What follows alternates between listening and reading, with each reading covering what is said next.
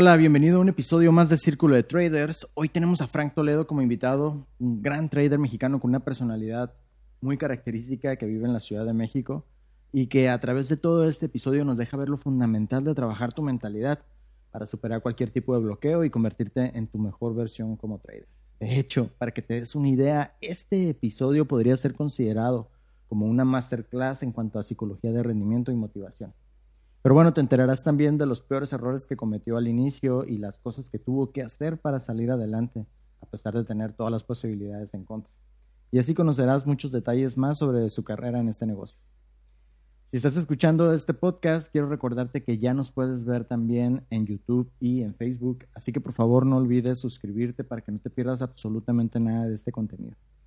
Perfecto, pues sin más, yo soy Adrián Villavicencio y este es Círculo de Traders. Comenzamos.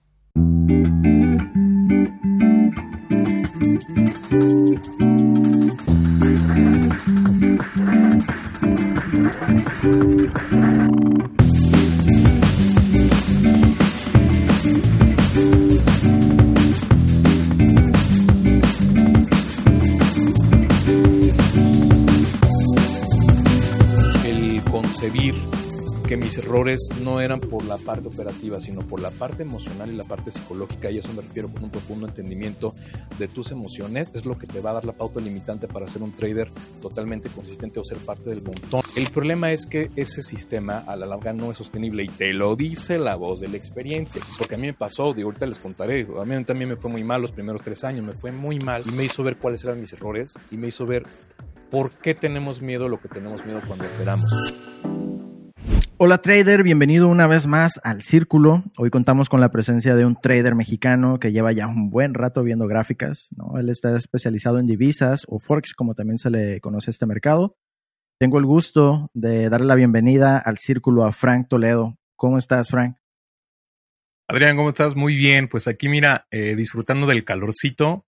Está bien rico aquí en la Ciudad de México, aprovechando que no hay nadie también, que toda la gente se fue de puente, pues aquí disfrutando mi espacio, disfrutando que no tengo vecinos, que puedo grabar en paz, todo excelente y pues feliz por estar contigo en esta charla, de verdad, muchas, muchas gracias. Para mí es un placer y un honor estar en este tipo de eh, programas o espacios porque considero que son importantes, considero que son importantes estos espacios porque nutren mucho al trader tanto novato como al que está un poquito más avanzado, ¿no? Entonces espero que tengamos una charla nutritiva y amena. Seguramente lo vamos a pasar súper bien. Muchas gracias, Adrián. No, gracias. Te agradezco tu interés en formar parte de este proyecto, Frank. Eh, como bien dices, vamos a platicar de muchos temas y estoy seguro que saldrán otros por ahí, pero vamos primero con tus bases. ¿Te parece los cimientos que te llevaron a donde te encuentras el día de hoy? ¿Cómo fue esa etapa, Frank? Platícanos, por favor. Claro, ¿qué quieres saber? ¿Como el inicio o como Exacto, o sea, el momento desde el principio donde te enteras que existe el trading, ¿no? y que hay forma de hacer dinero en la Híjole, computadora. Esta es una historia bien cotorra y muchos de aquí Adelante. se nos van a eh, se van a identificar porque seguramente le pasó a muchos. Yo te garantizo que a más de dos les pasó esto, ¿no? Yo estaba eh, pues en Facebook, ya sabes, eh, en esta red social y de repente, como a muchos, me escribe un tipo desconocido, ¿no? Que quién sabe cuándo agregué, quién sabe, no, no tengo idea. Claro, el chiste claro. es que me escribe y me dice, oye, bro, eh, veo que tienes un perfil interesante, bro, y quiero invitarte, bro, a un café, bro, para practicar tu negocio, bro. Ya sabes, el bro, ¿no? Sí, los, los bro, los bro. Los bro, 100% real, no fake, bro. Entonces, eh, estuvo chistoso porque lo, me, me, metí a su perfil y bueno, vi que era una persona real. Dije, ok, creo que no me va a secuestrar ni a sacar un riñón. Entonces dije, bueno, ahora le va. ¿Por qué fui? Porque pues te hablan de que si quieres hacer dinero en dólares, si quieres eh, capitalizar tus redes sociales, ya sabes cómo se el pitch. No, quiero, quiero hacer aquí un paréntesis. Esto no es como tirarle hate a nadie. Esto es simplemente es mi experiencia, ¿vale? No, claro, Esto es un como, exacto. es como un paréntesis para que nadie diga, ah, nada más viene a tirarla a. No, no vengo a tirarle a nadie, es mi experiencia, ¿vale? Eh, dale, cuando dale, te hablan dale, sobre hacer dólares con tus redes sociales, cuando te hablan sobre capitalizar tus contactos, etcétera, etcétera, pues obviamente a tus, yo tenía en ese entonces 24, 25 años, actualmente tengo 31, yo sé que me veo de 20, pero tengo 31, aunque usted no lo crea, y a esa edad, pues eh, tú estás en búsqueda de cierta estabilidad económica y financiera, ¿no? Ya no estás en la edad en la que obviamente dependes de tus papás y tampoco estás en la edad en la que bueno, por lo menos en mi caso, en la que si tienes algún problema económico, pues me gusta recurrir a mi familia, ¿no? No me gusta, nunca me ha gustado, siempre he sido muy chambeador. Y pues obviamente cuando te hablan de generar dinero con, con celular, con aplicaciones, pues te llama la atención. Claramente fui a esta junta con este cuate a un Starbucks, ya sabes, todo el mundo va ahí a hacer negocios el multimillonarios. Y pues me empieza a hablar sobre, pues, este, Forex, ¿no? Yo nunca en mi vida he escuchado Forex. Yo te, te cuento, Adrián, no tengo una formación financiera. Yo no soy ni contador, no soy, este, vaya, no tengo una licencia, no soy ni fiscalista, ni actuario, ni nada que ver con finanzas, ni mucho menos. Yo, de hecho, estudié algo completamente disruptivo. Yo estudié música, estudié actuación, estudié locución, estudié, este, un poco de doblaje, o sea, nada que ver con eh, lo que estamos haciendo ahorita. Entonces, obviamente a esa edad, pues tú estás buscando, eh, pues yo pagué una renta, pero no me iba tan, tan súper como para darme un estilo de vida increíble, ¿no? Entonces voy a la junta porque pues se llama eso la atención, te engancha. Eh, llego a la junta con este cuate en el Starbucks, pues me empieza a hablar de Forex, yo no tenía idea de qué era Forex. Me platica como tres minutos qué era Forex, así como que es el intercambio de divisas, lo hacemos con una aplicación.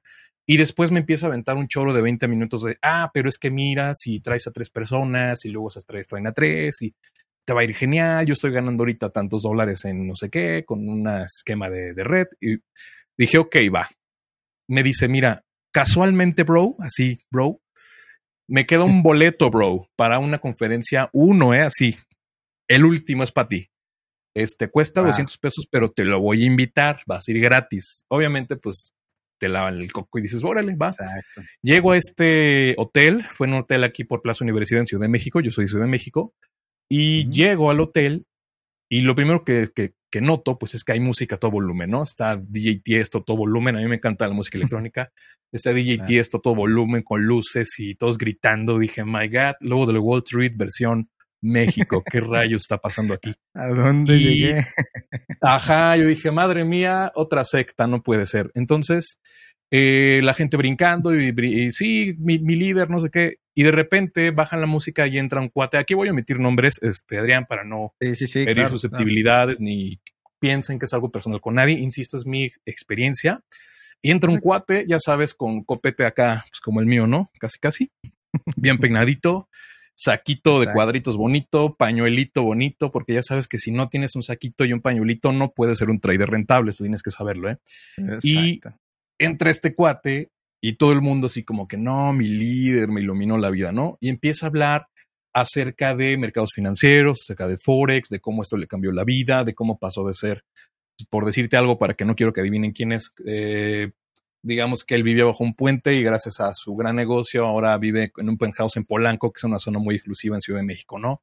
Y que ahora se la pasa viajando y construyendo y cambiando e impactando vidas, ¿no?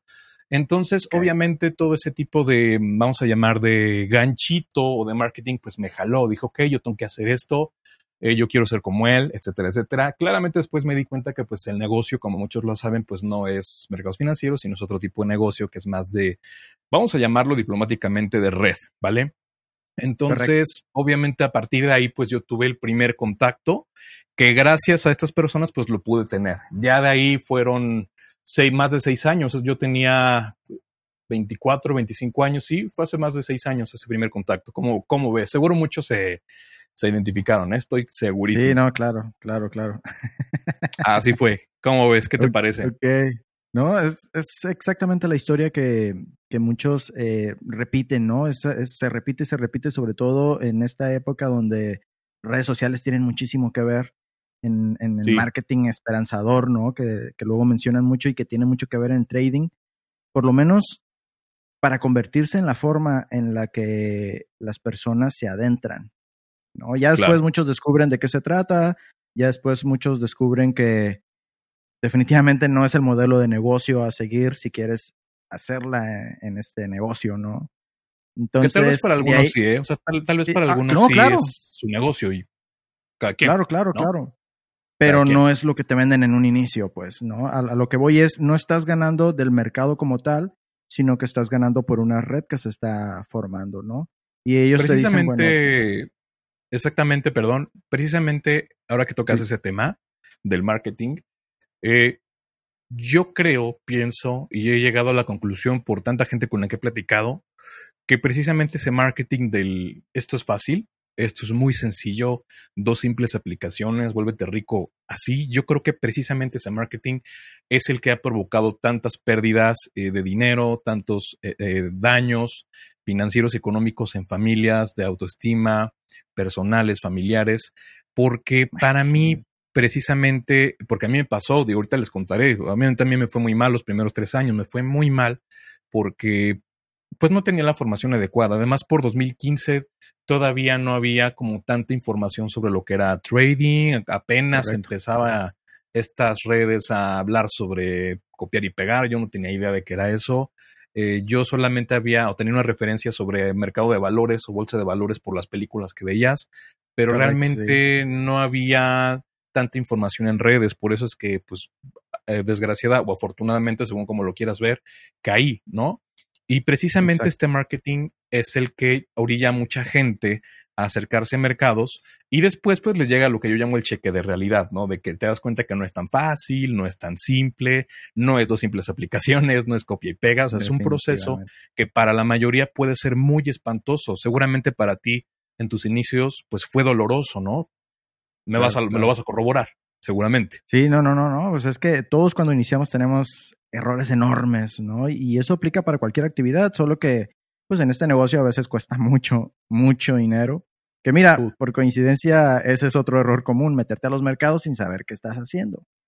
Con dinero real, ¿no? O sea, pero bueno, en tu caso, ¿cuál consideras que ha sido el error más grande que has cometido como trader? O sea, el error más, eh, cometí muchos, pero yo creo que el, más, el que por lo menos el que más me costó financieramente fue el operar sin stop loss, que es algo que muchos como que le temen, ¿no? Como que, insisto, esto no es, y quiero hacer aquí otro paréntesis, yo no tengo de ninguna manera la realidad absoluta del todo, ni te voy a iluminar tu vida, ni pretendo con este podcast decirte, uy, si no piensas como yo, pues no tienes idea, no. Yo estoy hablando desde mi trinchera, desde lo que yo he podido recopilar, y hay mucha gente que eh, le teme al stop loss. Yo, por ejemplo, tengo en Facebook una comunidad de más de 50 mil personas, entre ellos traders novatos, traders que quieren aprender, traders más avanzados. Y uno, uno, de los temas en común es que la mayoría tiene miedo al stop loss o justifican el operar sin stop loss porque dicen, ah, es que me toca el stop loss y el precio de repente se va. Entonces mejor no se lo pongo porque pues así me evito esa pérdida.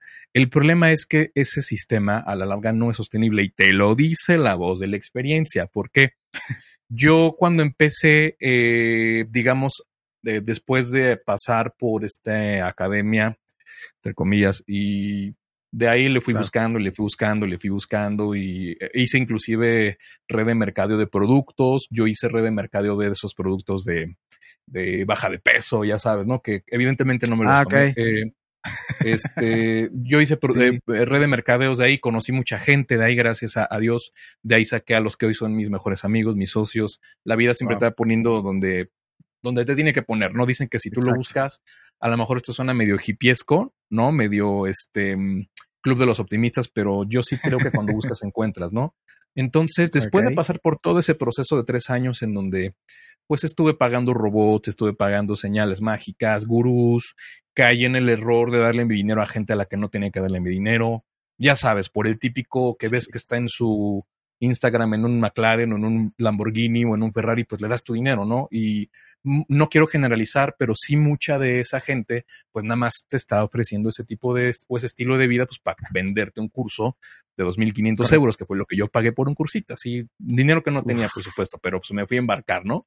Entonces, mucho de lo que se enseñaba era operar sin stop loss, o por lo menos alguien de esos gurús hablaba de operar sin stop loss. Entonces ahí va el Paquito a hacerle caso y yo estaba analizando, me acuerdo perfectamente que era una posición del crudo y yo, según el análisis de lo que estaba aprendiendo, era compras. Yo iba a meter un largo y pues meto el largo, ¿no? Y se empieza a cumplir el, trade. Y de repente veo en, en, su Instagram de esta persona que pues era el que me vendió el, el magnífico curso 100% real, no fake, que no falla. No fake, exacto. Empieza a decir, chavos, voy a vender porque me acaban de decir mis contactos que los tengo casi casi como la CIA, como la Interpol investigando, que el petróleo va a caer porque lo que tú quieras, porque Júpiter se va a cruzar con Neptuno y va a provocar lo que tú quieras, cualquier tontería se inventó. Claro. Eso obviamente cuando tú eres un trader, pues que no tiene tanto recorrido, cuando no tienes tanta confianza en ti, pues ¿qué, es, qué te provoca? ¿Qué es lo que haces si el que te está vendiendo el curso te está diciendo que él va a vender mientras tú vas a comprar? Pues ¿qué crees que fue lo que hice? Claro, dejas de lado tu análisis y te vas con lo que te está diciendo el gurú. Lo, me fui a ventas. Entonces cierro mi posición, meto un corto eh, y de repente veo que empieza a irse para abajo. Dije, ah, perfecto. Eh, me dejé llevar porque este cuate dice, se va a caer tantos puntos y métanle bien y sin stop loss, porque acuérdense que de los fake outs, por las noticias, en fin. O los mechazos, ¿no? La manipulación. Entonces meto el corto, empieza a darse y ya dije, ok, vamos a dejar que corra. Para esto, obviamente, pues como, como principiante, ignorante total de la gestión de riesgo y del money management, eh, aunado al em, deseo ferviente de querer ser rico rapidísimo, eh, pues le metí sin stop loss y un sobreloteo estúpido y la, la, la, posición se empieza a ir en contra y en contra y en contra y empiezo a perder, a perder, a perder.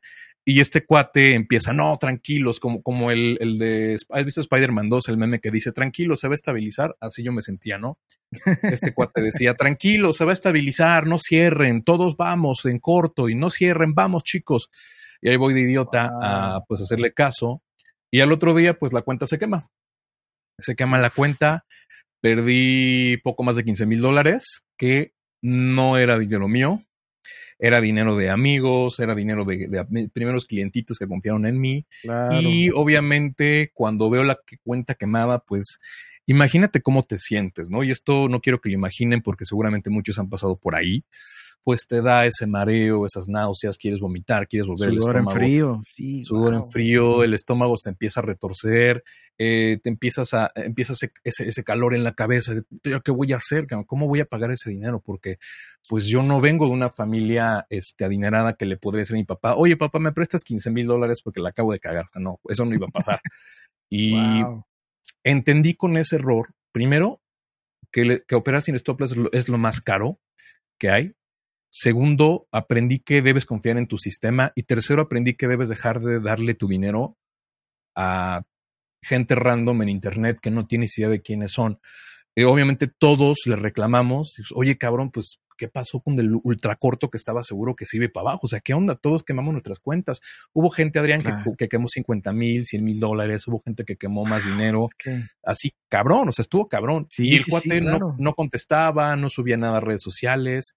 Nada. Y de repente una semana después reaparece y dicen, chicos, perdón, me di un break porque de, de, la eh, compra que metí, me fui de vacaciones y gané un dineral y todos, cabrón, nos, dijiste que metiéramos cortos. No, no, no, lo que pasa es que yo metí un corto, pero en mi otra cuenta, que no hago pública, Claro. Metí un largo y pues ahí gané dinero, pero no se los quise decir, pues para que no dudaran del análisis. Entonces, este Adrián, esa fue la experiencia más eh, dolorosa que tuve con este, por lo menos con una cuenta grande por operar sin stop loss. Y después otra vez recaí en el error de, operar sin stop loss. Era el capital de un amigo, lo mismo, una operación que no le metí stop loss y se quemó la cuenta. Afortunadamente, pues esta persona es mi amigo y digamos que lo tomó bien porque se lo pagué, ¿no? Porque sabía que se lo iba a pues pagar. Sí, claro, sí, por lo menos. dije, oye Adrián, ¿qué crees? Te acabo de quemar 10 mil dólares, pero pues te lo voy a pagar, güey. Pues ahora sí que, pues, perdóname, ¿no? Y como somos amigos, tú vas a decir, pues órale, pues ya la cagaste, pero pues sí te encargo que me lo pagues, ¿no? Porque no me lo regalan. Claro. Y esas yo creo que son mis dos experiencias en cuanto a dolor financiero me han pasado en la, en la vida. Wow, qué fuerte. Y, o sea, me imagino que así como tú, debe haber otras personas, como bien lo mencionabas, que se han llevado topes en la pared porque precisamente eh, no confiaron en su sistema, no confiaron en su estrategia como tal, ¿no? Y, y se van con la finta de lo que les está diciendo otra persona y entonces dependen totalmente de otra persona. Entonces, bueno, ahí están, ahí están las consecuencias, ahí están las consecuencias, tal cual. y eso fue una gran lección. Eso fue la gran lección de mi vida. Porque Carísima tu lección, ¿no? Un dineral, ¿no? O sea, a ver, seguramente en Latinoamérica, para cualquier persona en México, 15 mil dólares es un dineral. O sea, con 15 mil dólares te vas de viaje a Europa unos días o te compras un Ah, coche sí. nuevo, a lo mejor no el del año, pero pues si te compras un 2015, 2016 seminuevo, o sea, sí es un dinerito que lo pude haber utilizado en otras cosas, hasta gastártelo en tonterías si tú quieres, pero dices, bueno, ya me lo gasté, pero ya lo gocé, pero aquí no, aquí no lo gocé, lo pasé muy mal No, y fue una experiencia muy dolorosa. Y aquí la pregunta sería, ¿cómo te recuperaste de ese dolor? O sea, ¿qué hiciste para levantarte Claro. de ese madrazo, no? Porque sí fue un, con perdón la expresión, fue un putazo y bastante grande.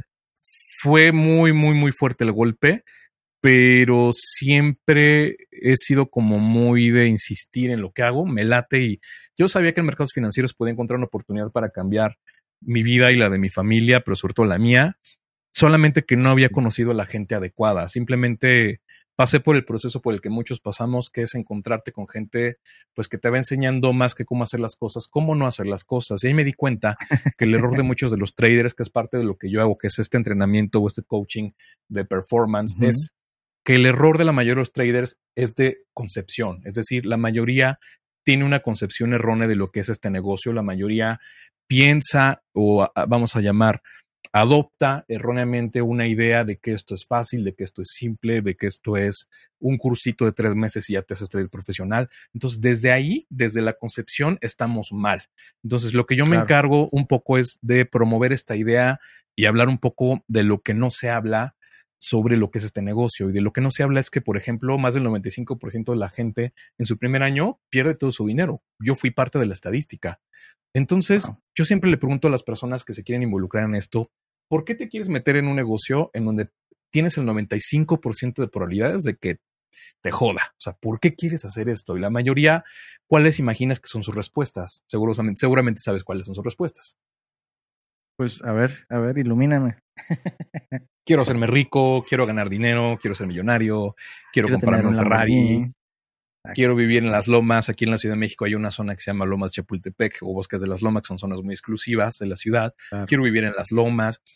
Es decir, la razón de la mayoría, por lo menos lo que yo he, yo he recopilado es el dinero. Yo quiero ser rico, quiero ganar billetes, quiero aventar botellas de champán, quiero irme de viaje, quiero los mejores coches, pero desde allí Pero, estamos mal porque para mí la riqueza es una consecuencia. La riqueza es una consecuencia de hacer bien las cosas. Por lo tanto, el éxito es una consecuencia y la, eh, la riqueza viene con el éxito, por lo menos en este negocio, porque habrá, habrá quien diga, no, es que el éxito para ti es riqueza, para mí no. Yo estoy hablando exclusivamente de este negocio y en este negocio tener éxito pues es generar dinero constantemente, de manera consistente y que te permita pues solventar tu estilo de vida. Por lo tanto, el éxito en este negocio es ser rentable y ser consistente. El problema Exacto. entonces viene desde la concepción. Cuando yo le explico esto a la gente, de que trading no tiene nada que ver con billetes, con coches, con viajes, sino que trading más bien tiene que ver con un profundo juego, con un juego profundo de un conocimiento de, ¿cómo decirlo?, de ti mismo. Y es cuando dicen, ah, pues este cuate está bien marihuano que se metió. O sea, no. Voy a, voy a, voy a argumentarlo para que lo entiendan, ¿vale? Sí, claro. Eh, a lo largo de, pues ya más de seis años, pues yo pasé por eh, estrategia A, estrategia B, estrategia C, estrategia D, que mete levandas de Bollinger, que mete Ichimoku, que mete medias, que mete EMAS, que mete este, trend lines, que mete 30 mil y un cosas que, ojo, pueden funcionar. Yo no quiero decir que no funcionan, pueden funcionar. El problema es que la mayoría cree por una, eh, vamos a llamar, eh, información errónea que el problema y también la solución de sus problemas de trading están en la estrategia. Yo pensaba así. Claro. Yo pensaba que entre más medias le ponía un gráfico, entre más cruces de líneas le ponía un tráfico, a un gráfico, perdón, mi operación iba a ser más segura, ¿no? Que es una palabra que siempre trato en mis entrenamientos de que la gente elimine de su vocabulario, ¿no? Aquí la palabra seguro no existe. Olvídate de esa palabra, porque precisamente el concebir que mis errores no eran por la parte operativa, sino por la parte emocional y la parte psicológica, y eso me refiero con un profundo entendimiento de tus emociones, es lo que te va a dar la pauta limitante para ser un trader totalmente consistente o ser parte del montón. Yo sé que esto suena muy mágico, sé que suena maravilloso, muchos dirán que pues, presta para andar igual, pero créanme que no va por ahí. Tampoco es un tema de motivación, yo soy medio enemigo de estos eh, coaches de motivación y mente tiburón, ya sabes, no me encanta Yeah. Pero eh, no va por ahí el discurso. Es decir, A lo largo de estos años he podido estudiar autores como Mark Douglas, seguramente lo ubicas, el autor de Training en la zona. Mark Douglas es uno de mis mentores y es uno de mis máximas figuras a seguir porque él en su obra habla mucho sobre lo que yo trato de duplicar en la mayoría de los traders y es que los problemas de trading no vienen de tu estrategia ni vienen de la forma en la que tú conoces el mercado y conocer más el mercado no te va a hacer un mejor trader. Seas financiero, seas economista, actuario, eso tampoco te va a hacer un mejor trader. Lo que te va a hacer un mejor trader es un profundo entendimiento del por qué te estás saboteando, ¿no? Y aquí es cuando entramos en materia de la psicología de trading, que es parte de lo que hago, ¿no? Como de tratar de, como tú lo mencionabas, de hackear tu mente, pero más que hackear, es desaprender e implementar, porque aprender en teoría es algo relativamente fácil. El problema es desaprender. Yo a esto lo llamo vicios, vicios psicológicos que tienes que desaprender y que estos vicios psicológicos pues tienen una repercusión directa en tu operativa. Por ejemplo, este es un ejemplo súper claro, ¿no? Digamos que Adrián está operando y Adrián ve que el precio llega a una zona de demanda, porque Adrián también opera con zonas de oferta y demanda, lo he visto, lo estoy stalkeando. Y el precio llega a la zona de Adrián, pero Adrián no mete la compra. Adrián no opera. Él dice, mm, ya llegó, pero la verdad no voy a comprar y la voy a dejar pasar, no me gusta. Al otro día Adrián se da cuenta que la operación no solo se dio, sino que pagó y llegó al take profit que Adrián tenía este, determinado, ¿no? Es decir, eh, se dio el análisis, la operación fue una operación ganadora, pero no te subiste. ¿Por qué Adrián no se subió a esa operación? No tiene que ver con el mercado, no tiene que ver con velas, no tiene que ver con líneas de tendencia, no tiene que ver con nada, ni siquiera una fundamental. Tiene que ver con que Adrián simplemente no confió en que su posición se fuera a dar. ¿Y por qué Adrián no confió en que su posición no, no, no se fuese a dar? Porque Adrián venía de perder cuatro operaciones seguidas. ¿No? Entonces, como tú perdiste cuatro operaciones seguidas, tu mente empieza a asociar el trading con dolor y empieza a asociar las pérdidas con daño emocional. ¿Qué quiere decir esto? Eh, cuando nosotros somos pequeños, seguramente te pasó, vivimos experiencias traumáticas. A mí, por ejemplo, esto siempre lo cuento, un perro me persiguió en la calle, yo iba en la bicicleta yo infeliz, yo tenía 10 años, y de repente sale un perro de esos Rottweilers gigantescos que parecen osos, salivando, de esos que, aparecen en las, en las, películas de terror, y el cabrón me empieza a corretear, y pues yo en bicicleta a mis 10 años pues me iba cagando y el perro me alcanza, me tira, me rompo la, las rodillas, me rompo la cara, se me raya mi bicicleta y me quedo llorando y el perro pues nada más me ve y se va, ¿no? Eso te genera un trauma, ¿no? Probablemente con los perros, ¿no? A mí me pasó. Entonces, ahora yo cada que veía un perro, pues imagínate cuál era mi reacción. Claro, miedo. Correr, vámonos. Así fuera de esos perritos de peluchito, de esos esponjositos, yo veía un perrito y me cagaba, me quedaba paralizado. ¿Eso qué tiene que ver con trading? ¿Por qué Adrián no metió esa operación en compra? Porque ha desarrollado una, eso se llama una neuroasociación, una neuroasociación negativa que está eh, basada en una experiencia que le provocó un dolor, por lo cual su cerebro lo defiende y trata de evitar este dolor, pues no operando. Entonces, cuando tú pierdes cuatro operaciones seguidas y esperabas que esas cuatro operaciones te paguen y no pagan y de hecho pierden, te provoca cierto malestar, te provoca cierto dolor y tus emociones empiezan a entrar en juego. Entonces tú crees erróneamente que si metes la quinta como ya perdiste cuatro, vas a perder. Pero resulta que la quinta que no metiste es la que te paga todas las pérdidas de las cuatro anteriores y además hubiera salido ganando. ¿Cómo esto te hubiese hecho sentir a ti? ¿Qué hubieras pensado? Como un idiota. ¿no? O sea, si, si, no, me, si no entré en esa posición que me iba a hacer recuperar todas las anteriores y todavía salir en positivo, ¿no? Pues realmente te da para abajo, ¿no? O sea, te tira totalmente psicológicamente. Dices, oh, ¿será esto para mí? La, la clásica que todo el mundo piensa en cierto momento, ¿no? ¿De verdad podré hacer esto? Totalmente empieza la duda. Y el problema es que esta operación que no metiste suele generar mucho más dolor que un stop loss. ¿Por qué? Porque dices, puta, la hubiera metido, pero ¿por qué no la metí? ¿Por, ¿Por, qué no confío en mí? No puede ser. Y como tú dices, empiezas a dudar y eso precisamente provoca un daño emocional que es muy difícil de revertir. Por eso en este negocio, Adrián, más del 90% de los traders pierden su dinero siempre y nunca pueden ganar. ¿Por qué? Porque ellos creen que la respuesta está en la gráfica, creen que la respuesta está en la estrategia, creen que la respuesta está en meterle más indicadores, creen que la respuesta está en operar de cierta manera y no tiene nada que ver. En este negocio, me atrevo a decir que el 90% del éxito que puedas tener como trader o no va a depender totalmente de tus emociones y de la manera en que gestiones tu capital. ¿Por qué? Porque de nada sirve que tú te estudies un gran sistema de análisis si cuando venga la entrada no la vas a meter. Y eso no tiene que ver con tu estrategia, tiene que ver con un profundo desconocimiento del por qué reaccionas como reaccionas y por qué te saboteas. Entonces, ¿cómo vamos a detener este sabotaje? Pues primero estudiando profundamente por qué tienes miedo de operar, por ejemplo, y básicamente por eso es que tienes miedo, porque acabas de desarrollar o acabas de asociar negativamente el trading con una experiencia dolorosa y traumática. Hay que cambiar eso, hay que corregirlo. Y eso, Adrián, no se corrige con un curso de dos meses. Esto es un proceso que toma tiempo. Es un proceso que toma tiempo porque es como terapia. De hecho, es terapia. Entonces, muchos de los traders que llegan conmigo eh, o, que llegan de que es que Frank, tengo tres meses en pérdida, mi operación antes funcionaba, pero es que ahora ya no funciona la, la, la, la, estrategia. ¿Por qué ya no funciona?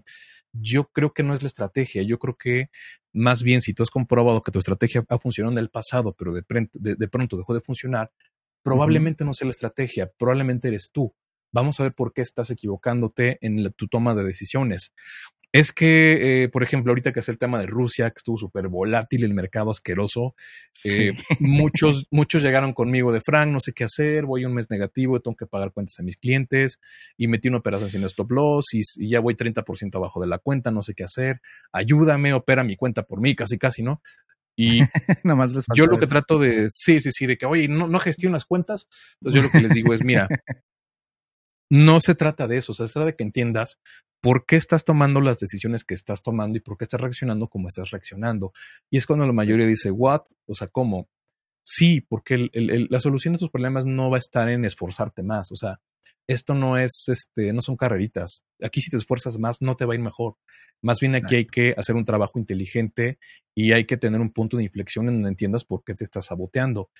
Ah, esto es como el golf. Los golfistas no buscan meter muchos tiros, de hecho lo que buscan son menos tiros. Por lo tanto, ellos no necesitan esforzarse más para ser mejores golfistas, necesitan una mejor técnica y necesitan pues dominar sus emociones, entre otras cosas. Esto es lo mismo. Aquí no, aquí no son carreritas ni, ni son este, luchitas. Aquí es un juego de precisión en donde no quiere decir que tienes que ganar. Ahorita vamos a hablar un poco de sobre la gestión, todo lo que operes, sino quiere decir que tienes que volverte un trader eficiente. Y la eficiencia viene de la consistencia. Y esta palabra es una palabra que muchos ignoran al principio de su formación como traders o de hecho ni siquiera se, molestan en estudiarla porque no se la enseñan.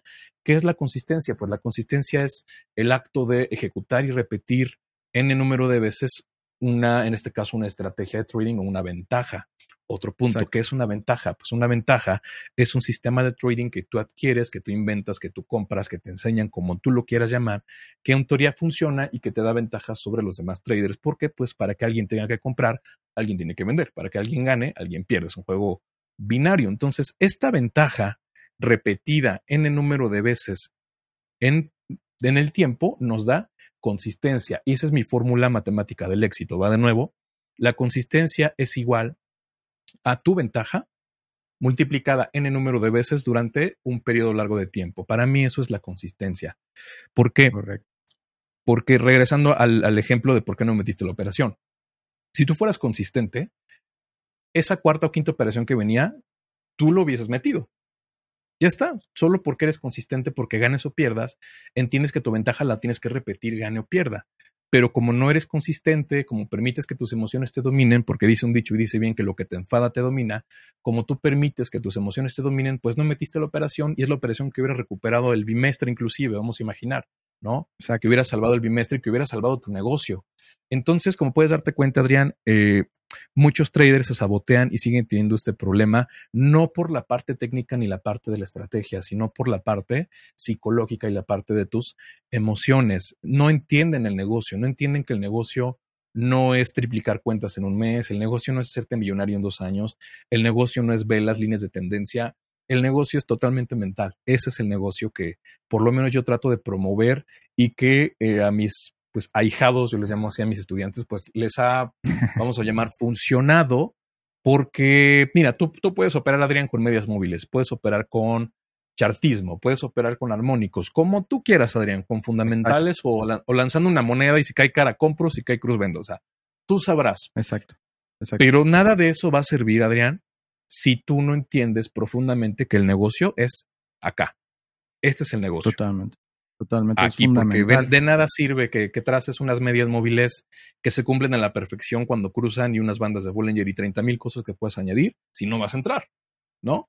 Correcto. Sí, sí, sí. La parte de, de la parálisis por, por análisis, ¿no? O sea, cuando analizas tanto que al final no haces nada, ¿no? Te quedas paralizado totalmente. Eso nos lleva a una pregunta súper interesante, pero me la voy a guardar un poquito, porque antes de eso quiero regresar a esa parte donde decides regresar todo lo que habías perdido. Ok. Entonces, dices, tengo que regresar este dinero, no sé cómo le voy a hacer en este momento. No sé pero cómo lo voy a hacer. no sé cómo le hice. Te, puedo decir que hice. Vendí muchas de mis cosas que me costó mucho trabajo juntar. Cuando tú te compras tus cosas con tu esfuerzo, pues son cosas que aprecias, ¿no? Cuando no vienes a lo mejor de una situación económica o de una familia con mucho dinero, pues mi familia es de comerciantes, de profesionistas, clase media, empezaron muy pobres y de ahí se fueron levantando. Y es lo que a mí me enseñaron. Yo para la escuela nunca fui bueno. A mí me enseñaron a tener mi negocio, mi familia es de comerciantes. Ellos vendían este, electrodomésticos, lavadoras. Ahora sí que como el carrito que va en la calle, ¿no? De lavadoras, colchones, refrigeradores. Ellos vendían de todo eso. Entonces a mí yo para la escuela nunca fui bueno. A mí me enseñaron como a tener mis, vender mis cosas, ¿no? Y obviamente cuando tú trabajas y te compras tus cositas, pues cuando tienes que venderlas, pues te duele un chingo porque las tienes que vender por necesidad. Entonces, si me preguntas, pues sí, tuve que vender mis cosas, eh, lo poco o mucho que tenía que, que me hice con mucho esfuerzo, pero pues como dice Juan Gabriel, pero qué necesidad, ¿no? Exacto. ¿Qué necesidad? ¿Cómo, ¿Cómo lo pude haber evitado? Poniéndole stop loss. Así de simple. Así. Exacto. Entonces llega el momento, llega el momento en el que em, por fin te puedes recuperar de esta deuda. ¿Qué sigue? O sea, después de eso, eh, ¿qué, qué, qué, haces para ya empezar, no? A, digamos, ¿en qué momento ya empiezas a generar? Empiezas a, generar, aunque sea un 1%, un 2% por arriba, ¿no? ¿En qué momento te empiezas a volver rentable y consistente? Fíjate que eso fue gracias a un mentor que tuve. Yo estaba muy abnegado a la mentoría en primero porque es muy cara. O sea, si tú te acercas con un mentor que de verdad es muy bueno, te cobra menos de 3 mil, 4 mil dólares, no te cobra un mentor que de verdad te pueda demostrar que es rentable, ¿no? O sea, que, te digan, mira, esta es mi cuenta auditada, esto es mi straight, este es mi récord, no tengo nada que ocultarte, pero te voy a cobrar una lana por, por llegar al, al, resultado. El problema es que yo venía tan espantado de gurús a los que yo les había dado mi dinero. Eh, eh, por ejemplo, me pasó con uno, voy a emitir nombres, que yo le compré un curso que me costó 2.500 euros, porque este cuate está en Europa. Y pues, como te dije, yo me dedicaba al espectáculo, al entretenimiento. Eh, tenía equipo de audio, el equipo de audio, como sabes, pues es caro, como tú lo debes es caro, sí, sí, sí. Es caro, yo tenía un equipo de audio bastante caro. Y yo pues me decidí quemar esa barca. Dije, ok, voy a vender unas par de bocinas que tengo aquí. Este, las bocinas eran marca Electro Voice, que es una, pues, es una buena marca. Y eh, decidí venderlas. Dije, voy vamos a venderlas, voy a comprar el curso porque pues yo lo veo este cuate pues, que vive bastante bien. Eh, vendo mis bocinas, le compro el curso, esperando que él me, pues, me corrigiera en persona o por lo menos nos conectáramos a una clase, yo qué sé, ¿no? Pues no, me llegaron, me llegaron 10 videos y un PDF de 200 páginas. Wow. Bien. Muy bien.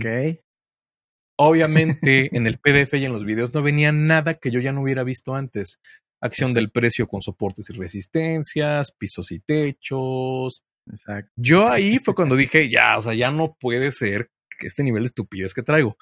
Afortunadamente, como te digo, hice red de mercadeo en esas redes de productos de este, pues vamos a llamar de suplementos.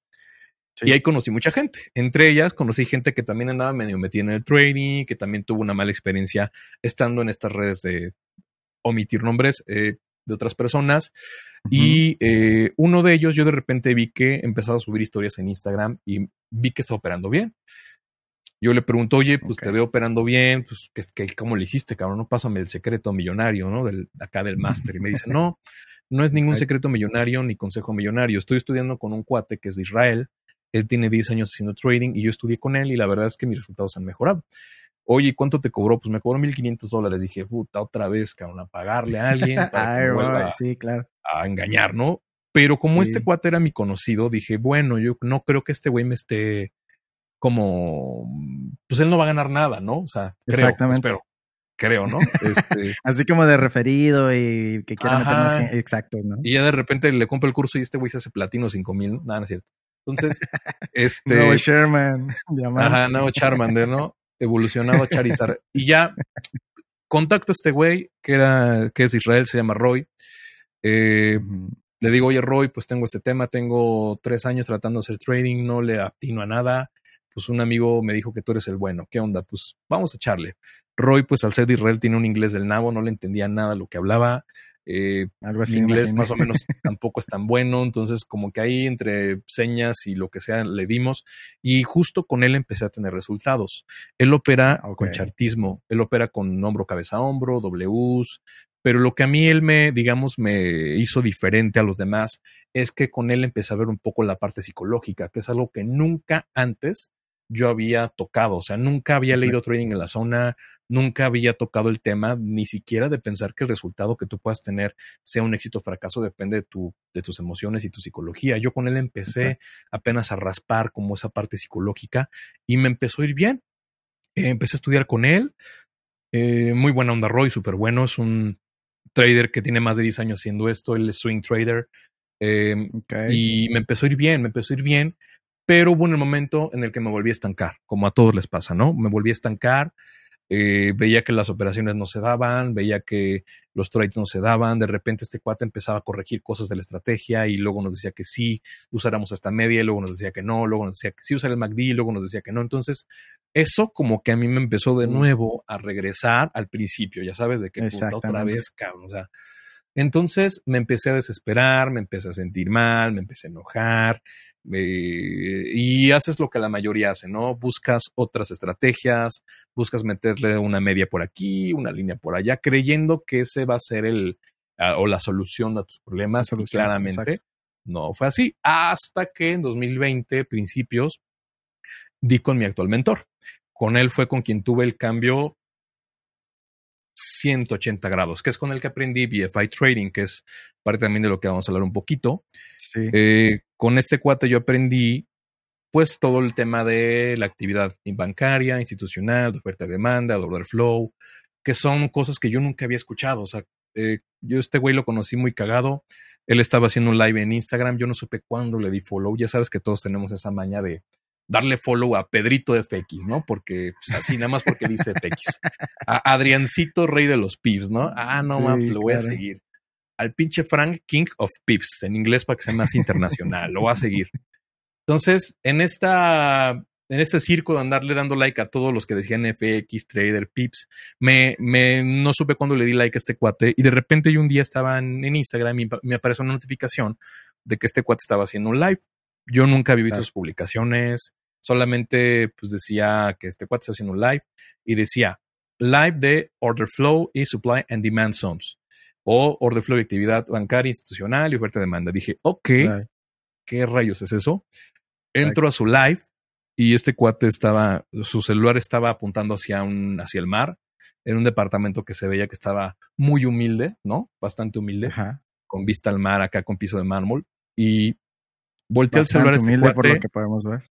Muy humilde, así como el, como el bicho, ¿no? Como Cristiano Ronaldo, humildad. y el cuate voltea el, el celular hacia un pizarrón blanco y empieza a decirnos, así, con estas palabras, sí, perdón para tu audiencia por mi francés. Dale, dale, dale. A ver, estúpidos.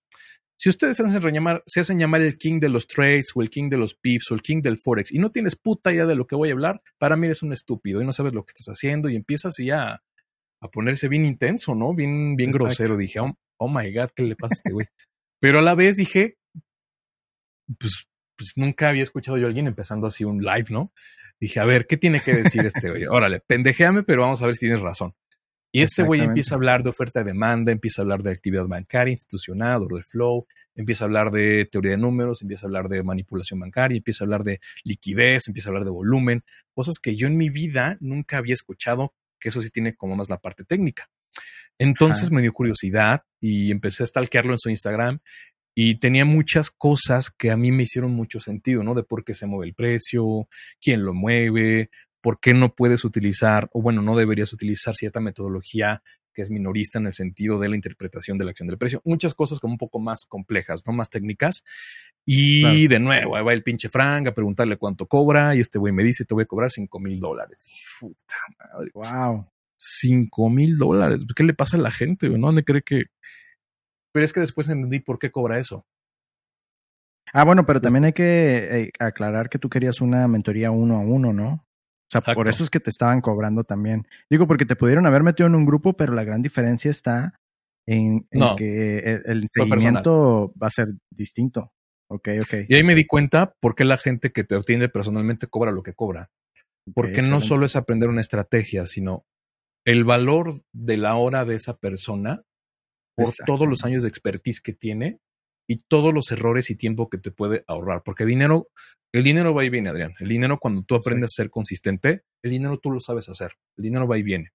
Lo que no puedes recuperar es el tiempo. Yo perdí tres años en buscar en cursos, en grupos, que yo dijera, pues me ahorro una lana, ¿no? Porque pues, no quiero pagar un curso de tres mil dólares y mejor en Internet está gratis, ¿no? Y eso es algo que luego también debato mucho con gente que me dice, es que eh, en Internet está gratis. Pues sí, efectivamente en Internet hay mucha información gratuita, el problema es a quién le vas a hacer caso. Si tú pones en YouTube estrategia Forex, ¿cuántos videos crees que te van a salir? Millones. Muchísimo, muchísimo. No paras.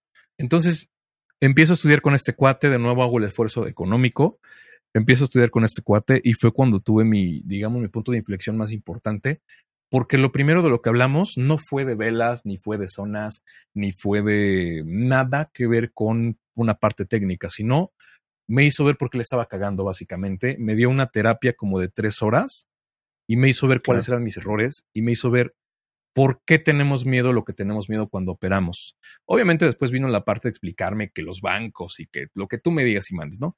Pero realmente yo me di cuenta que, aunque él me hubiera enseñado eso, de no haber tenido esa primera sesión de psicoterapia, yo no hubiera logrado trascender en esta carrera, porque el error seguía siendo yo, no era el mercado no eran los pips ni las velas, el, error era yo. Yo seguía saboteándome porque seguía operando con miedo, seguía operando con ansiedad. Y lo más importante, y esta palabra ojalá la puedan recalcar, expectativa. Yo tenía expectativa de cada trade. Y como yo tenía expectativa o esperanza de cada operación, cada que se perdía cada operación, yo me sentía mal. Entonces, ¿entiendes, Adrián, que en este negocio no puedes permitirte tener expectativa, no puedes permitirte esperar algo de cualquier operación, porque cuando tú arriesgas dinero al mercado, esa operación y ese dinero ya no es tuyo. Ya no es tuyo, ya se fue. Si te genera un dividendo, si te genera una ganancia, una plusvalía, un profit, como le quieras llamar, qué bueno, pero ese dinero que tú estás arriesgando en esta particular compra-venta ya no es tuyo, ya no te pertenece. El problema entonces viene desde la concepción del negocio. Iniciamos eh, o volvemos al principio. El trader típico, como lo llama Mark Douglas, cree que tiene que ganar todas las operaciones o que tiene que ganar la mayor cantidad de operaciones para, primeras, sentir que tiene la razón. Y en este negocio entiendes que aquí no importa si tienes la razón o no, no se trata de tener la razón, el trader típico piensa que si pierdes una operación te equivocaste, pero aquí vamos a, vamos a trabajar en esa palabra, ¿no? Es, es un poco complicado, Adrián, en, tan poco tiempo, a lo mejor explayarme tanto. Son conceptos a lo mejor muy generales. Pero, por ejemplo, cuando alguien me dice, es que tu operación llegó a stop loss y te equivocaste por, por ello. A ver, vamos a deconstruir la palabra, ¿no? Cuando tú dices que te equivocaste, implica, por ende, que tú hiciste algo malo o, que hiciste algo erróneo. Pero a ver, Adrián, si tu estrategia, la cual tú ejecutas hoy día, te ha dado a ganar operaciones antes y te ha dado una consistencia y la has repetido n número de veces durante uno, dos, tres años, entiendes que funciona, ¿no? Así es. Pero también entiendes que no puedes ganar todas las operaciones, porque perder es parte del juego, ¿no? O sea, perder es parte total normal del juego. El problema es que a la mayoría se les enseña que perder está mal, que un stop loss está mal, que tienes que volver a revisar todo el mercado, porque ¿por qué tu operación tocó el stop loss? Porque te equivocaste. Pero si tú repites tu estrategia una y otra vez, y la estrategia, digamos, nosotros que operamos en zona, tú me entenderás, cuando el precio llega a una zona de demanda, tal vez la rompa para llegar a una zona un poco más abajo, precio más barato y el precio se ha comprado más barato. Y tú metes la segunda compra y la segunda compra se da, te gana la, eh, te recupera, perdón, la pérdida de la primera y además sale super profits en el mes con esa segunda compra. Yo te preguntaría, Adrián, ¿consideras que te equivocaste al haber comprado en la primera posición? No, porque estaba siguiendo tu estrategia tal cual con los parámetros o sea, tus parámetros se cumplieron y tú entraste donde tenías que entrar. No pasa absolutamente nada. Exactamente nada. Tú simplemente jalas el gatillo cuando tu ventaja se cumple. El problema es que eso no, no se le enseña a la mayoría. La mayoría se le enseña a tener expectativa de esa particular operación y que si perdiste, entonces hiciste algo mal, eres idiota, eres tonto y tienes que volver a estudiar toda la estrategia y por lo tanto, el tener esa expectativa te genera un dolor que no te permite entrar a la siguiente posición, que es la que hubiera pagado. Entonces, de nuevo, el error no tiene que ver con la parte técnica, el error tiene con que tú te estás saboteando. A eso se le llama ley de probabilidades. ¿Qué es la ley de probabilidades? Es muy simple. Eh, por probabilidad, vamos a imaginar, tú conoces a un tal Cristiano Ronaldo, ¿no? Un tal, sí, claro. Un tal Cristiano Ronaldo. Un güey por ahí un chavo, ¿no? Que ahí va practicando fútbol, es un chavo. Y Cristiano Ronaldo dirías que es un crack, que es una estrella. Sí. lo es, ¿no? Dirías también que Cristiano ha ganado muchos trofeos y ha ganado muchas competencias y hoy es la inspiración de mucha gente y es un súper deportista, súper constante, consistente.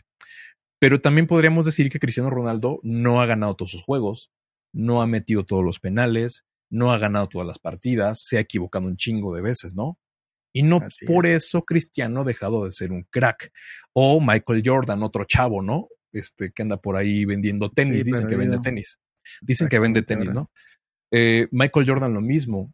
Michael Jordan, de hecho, lo que dice es que él falló cuantas canastas te imagines en momentos decisivos y no por eso dejó de ser una superestrella. ¿Por qué? Así es. Si Michael Jordan tiene 10 partidos seguidos en la NBA encestando más de 70 puntos, ¿qué crees o qué consideras que pueda ocurrir en el partido número 11?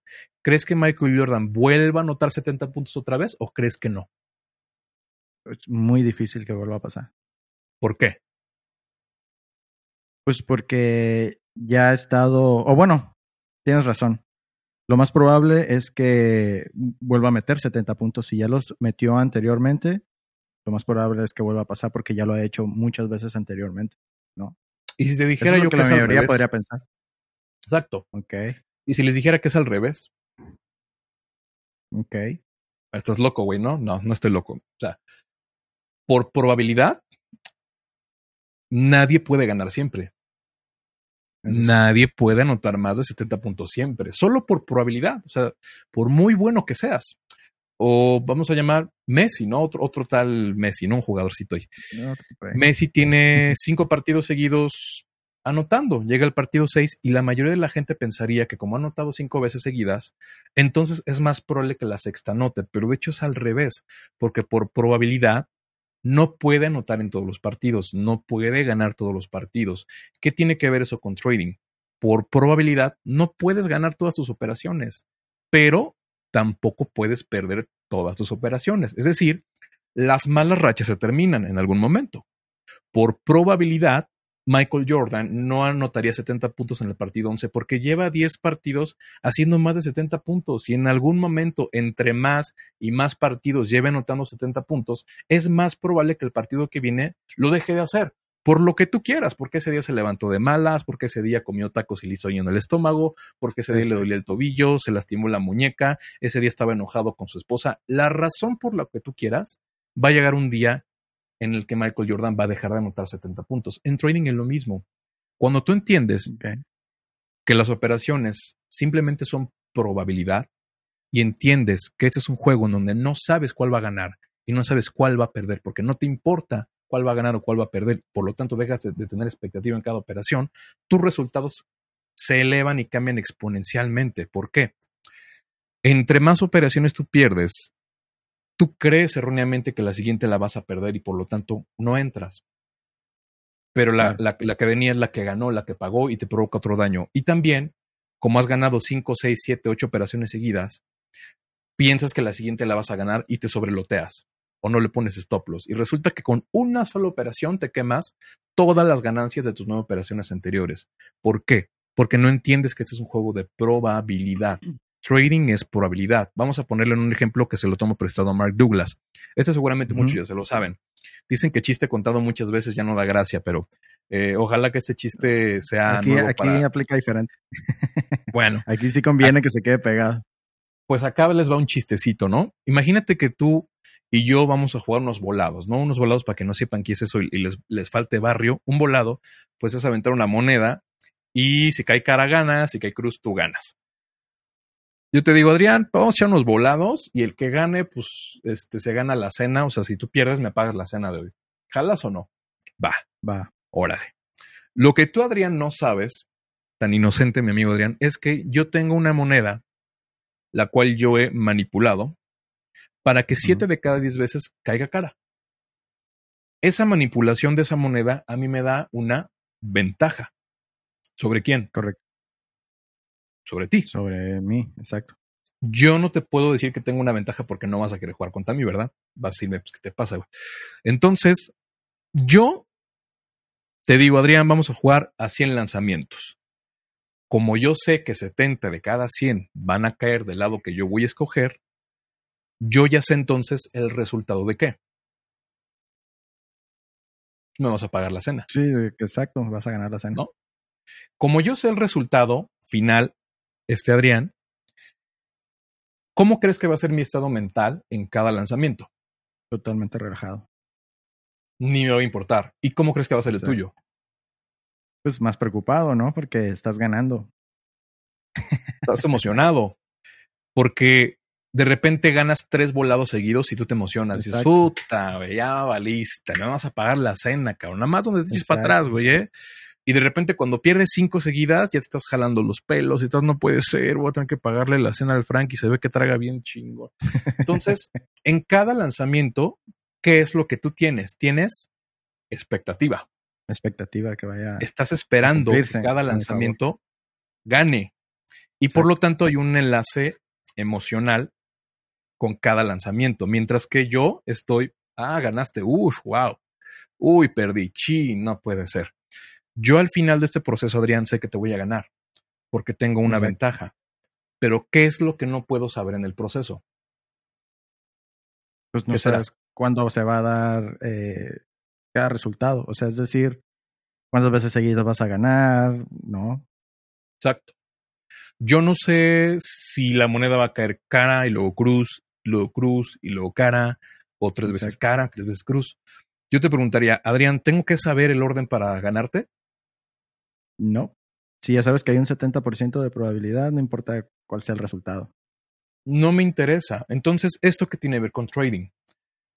Cuando tú eres un trader típico, tienes expectativa en cada lanzamiento o en cada operación porque tú esperas que esta operación gane, porque intentas predecir, que es otra palabra que está prohibida en mis entrenamientos, intentas predecir sí. el resultado, porque tú crees o querés saber lo que va a pasar. Por el otro lado, un trader profesional entiende que no importa cuántas operaciones ganes o pierdas de manera consecutiva, al final tu ventaja, al final del bimestre o del trimestre o del mes, como tú lo manejes, te va a dar los resultados que necesitas, sin importar cuántas operaciones se ganaron y en qué sentido.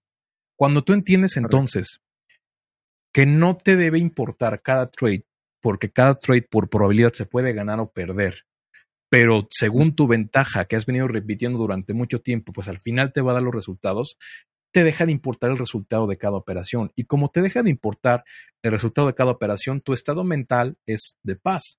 Es como yo en las monedas. A mí me da igual si se pues gana o se pierde, me da igual. Y al final del bimestre, No importa las malas rachas que hayas tenido, las buenas rachas que hayas tenido, la consistencia de la cual hablamos al principio es lo que te va a permitir precisamente seguir repitiendo los lanzamientos sin que te dé miedo, sin vacilar o sin que te dé ningún tipo de inseguridad. Entonces, Adrián, volvemos siempre a lo mismo, si te das cuenta. El secreto no está en la estrategia, el secreto está en lo que tienes en la cabeza. Porque si tú tratas esto como un juego de probabilidad, es, valga la, la rebusnancia, es más probable que tus resultados exponencialmente cambien y mejoren porque te vas a dar cuenta que eras tú el que te estaba saboteando y eras tú el que estaba provocando las pérdidas y eras tú el que estaba operando sin stop loss, sobreapalancándote, eras tú el que no estaba siguiendo tus reglas, eras tú el que estaba teniendo decisiones totalmente emocionales. Y en esta vida las peores decisiones que tomamos son con el estómago, es decir, emocionales. Entonces, eso es parte del hacking que yo trato de, trabajar, Adrián, con los traders. Obviamente en un, en un, vamos a llamar, en un programa muchísimo más completo, ¿no? Porque es muy difícil hacer en una hora. Y es precisamente en donde viene este punto de inflexión en donde la mayoría se da cuenta que da igual que operes institucional, da igual que operes medias móviles, chartismo, eso no importa. Lo que importa es cómo reaccionas ante tus emociones. Y aquí en este negocio, tú tienes que ser un robotcito y ejecutar, y ejecutar, y ejecutar, y ejecutar, y ejecutar. Aquí ya para terminar con este ejemplo, Adrián, eh, tú tienes que ser como el casino. ¿En qué, ¿En qué sentido? No porque apuestes, sino el casino se permite dar premios, ¿no? Exacto. Imagínate ir a un casino en donde nadie nunca gane, pues quién va a ir a ese casino, ¿no? Exactamente. Tú vas a ir a un casino porque te gusta la emoción, te tomas una cervecita, escuchas musiquita, conoces a una chica, te la pasas bien y a lo mejor pierdes tu dinero, pero te la pasaste rico. En mercados financieros apostar no te la pasas rico, ni conoces chicas, ni nada, o sea, te pudres. ¿Por qué tienes que ser tú como el casino? El casino se permite dar algunos premios, el casino se permite perder, entre comillas, algo de dinero, de darle un premiecito a este güey, darle un premiecito a este güey. Y vamos a imaginar que de 100 personas que entraron hoy a mi casino, yo le pagué un premiecito a 20. Pero a las otras 80 le saqué hasta la hipoteca de su casa. Exactamente. Entonces, tú debes entender que debes permitirte ser el casino y dar premios. ¿Qué son esos premios? Pues tus stop loss debes permitirte perder operaciones porque es parte del juego. No hay negocio que no tenga merma, ni un solo negocio que no tenga merma. El que tú me digas, todos tienen merma o tienen que pagar nóminas o tienen que pagar impuestos o tienen que pagar luz, agua, internet. Todos los negocios, el que tú me digas, así vendas naranjas, tienes que invertirle y habrá algunas naranjas que se te echan a perder. No importa. Entonces, porque tú quieres ganar todo, no tiene ningún tipo de sentido. ¿Tú te acuerdas, Adrián? Este, tú, tú eres mexicano. Sí. Este, más o menos somos de la edad, creo. Que había unas maquinitas eh, en las tortillerías que traían música sonando y le metías un peso. ¿Te acuerdas de esas maquinitas? Sí, las, que, las de las pinzas. Ajá, y todavía hay, de hecho, ¿no? Y les, y les metías un pesito. y habían figuritas de cerecitas y de piñas y lo que tú quieras, ¿no? Cuando tú ibas a jugar a las maquinitas y le metías ese peso, Adrián, ¿tú realmente tenías un dolor y un factor emocional o, de un cuadro de ansiedad al depositar esa moneda a la maquinita? No, para nada. Pues no, lo hacías por qué? Por diversión, a ver si pega, es chance y le gano a la maquinita. Y le metías la maquinita, le apretabas a los botones y tal vez perdías. ¿Por qué? Por probabilidad, ¿no? Exacto pero la decisión que tú tomaste de meter esa moneda y de meter cinco más es porque probablemente en la sexta le pegas, o tal vez en la séptima, o tal vez en la octava, ¿no? Y bueno, te quedas sin monedas, pues ya no juegas, ya está. Te gastaste lo de, las tortillas, ¿no? No importa. Hoy se come sin tortilla. Entonces, ¿por qué nosotros tenemos que ser esa, este, ese niño en esa maquinita? Perdón por la bendición que está aquí de la, de la dradona. Este, ¿por qué tenemos que ser esa eh, maquinita? Cuando tú metes una moneda, implicaría entonces el equivalente de meter un trade. Cuando tú metes un trade que no te importa lo que vaya a pasar, cuando tú metes un trade donde no te interesa lo que pueda pasar y solo por probabilidad tal vez ganes, los resultados van a cambiar, porque el siguiente lo vas a meter y el siguiente lo vas a meter y el siguiente lo vas a meter, ganes o pierdas. Espero que estos ejemplos sean, este, a lo mejor son un poquito burdos, pero para mí me ayudan un poquito a explicar el sentido de lo que trato de exponer. Es decir, no importa la estrategia de nuevo, sino lo que importa es que tú te atrevas a seguir cumpliendo tu estrategia. En eso se, se, basa un poco mi filosofía de trabajo. No, claro, de hecho se entiende perfectamente. Creo que, digo, que no lo llegue a entender en una primera escucha puede aventarse otra. O sea, a final de cuentas, esto eh, está en este formato para que sea utilizado de esa forma, ¿no? En el momento en el que lo escuchas una primera vez, puede que no captes muchos conceptos, pero si lo vuelves a escuchar, esta parte que, que a lo mejor te hizo un primer clic por ahí y se empieza a, eh, digamos, hacer más sólido el entendimiento, entonces ya cambia totalmente el sentido y eso puede llevarte incluso a quizá no necesitar nada más, ¿no? O sea, el hecho de que te haya hecho clic este em, ejemplo, quizá haga que se transforme por completo ya tu forma de operar. Y eso es lo que nos lleva a la pregunta. Los seres humanos aprendemos de la repetición. Exacto. Tan simple como eso, de repetir. No, tan simple como eso. Entonces eso me lleva a la, pregunta que te había comentado hace rato que, me la iba a guardar. Es esta, ¿no? Eh, ¿Cuál crees que sería la diferencia principal de un trader que se enfoca más en la parte psicológica al iniciar? Ojo, digamos, eh, como un experimento, pues, ¿no? Vamos a tomar a alguien y le vamos a decir, ok, ya me di cuenta que tú quieres ser trader y apenas vas iniciando, apenas te acabas de dar cuenta de que esto existe. ¿no? Ok. ¿Qué crees tú que pasaría si lo enfocamos más en la parte psicológica que en la parte técnica desde ese principio? Digamos que esta persona no sabe ni leer las gráficas todavía. ¿Cómo funcionaría esa parte? Yo creo que, esa persona, yo creo que persona, esa persona tendría una gran ventaja sobre los que ya llevamos años en esto. Se ahorraría años de dinero años de dinero, se, se, ahorraría años de su vida y unas pérdidas gigantescas de dinero. Yo tengo alumnos que empiezan desde cero. Yo te soy muy honesto, yo no doy entrenamientos este, básicos, van a decir, ah, pinche mamá, no, no es por eso, es porque francamente no tengo mucho tiempo a veces, pero tengo a mis profesores que les digo, oye, mira, Pedrito quiere empezar de cero, pues dale un, ahora sí que dale su bienvenida, ¿no? Su novatada. Y siempre lo que hacemos, lo primero que les decimos, Adrián, es, aprende qué es este negocio y te vamos a explicar qué es este negocio desde la parte psicológica porque lo estás entendiendo mal. Las razones por las cuales te estás metiendo en esto no te van a llevar a ningún lado. Y precisamente hemos visto cambios, Adrián, de chicos que empiezan de la nada y que en seis meses pues no les da miedo meter operaciones porque entienden desde el principio qué es este juego. Entonces yo creo que antes de enseñarte velas, antes de enseñarte patrones chartistas y antes de meterte 30 mil datos en la cabeza de Chimoku, bandas Bollinger, lo que tú quieras, técnico, lo más importante es que aprendan qué es este negocio. Este negocio, ahorita hablamos un poquito de la gestión si es que hay tiempo. Eh, este negocio no es duplicar cuentas, ni triplicar, ni millonario en un año. Este negocio debes entenderlo, debes entender el negocio.